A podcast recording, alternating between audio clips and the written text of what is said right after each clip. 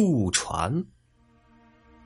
小戴是个学生，这些天来正好是假期，于是啊，他决定下乡去玩一玩。经过朋友介绍啊，小戴来到了一个名叫做鸡鸣村的地方。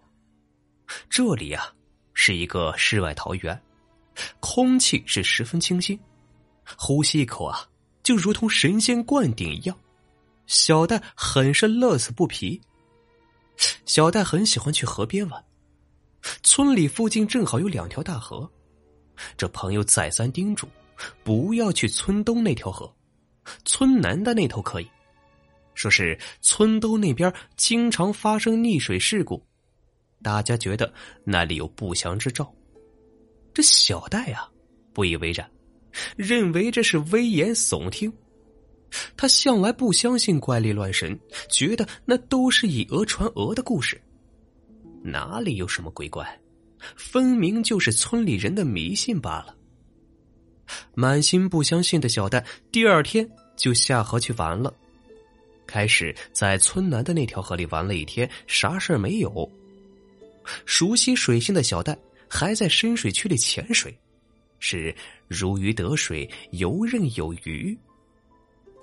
回到村里，小戴洗了一个热水澡，痛痛快快的睡了一觉。来到村里的第三天，小戴开始在村附近转悠。他喜欢爬山，爬了好几座山峰。正值下午时分，天气燥热，小戴又忍不住想去游泳。顺着村东的小道，小戴往另处的大河而去。来到这座大河，方知河水的宽阔浩瀚，比起村南那条河是广饶许多，而且水流湍急，很是有挑战性。小戴脱下衣服，朝着河中扑通一下就跳了下去。极其善水性的他呀，在水里做着各种姿势，即便水流湍急，也毫无压力。看来啊，说这里有不祥之兆的都是骗人的把戏。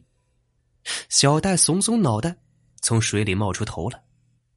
就在这时，他看到一条渡船从远处徐徐的开来，上面是个戴着斗笠的农妇，看不清脸色。小戴一下子来了兴趣，连连打招呼。渡船上的农夫却没有说话。只是船渐渐朝着小戴而来。小戴觉得这农夫耳朵有些背吧，也不在意那么多。待渡船到身边，他用力撑，就爬上了渡船。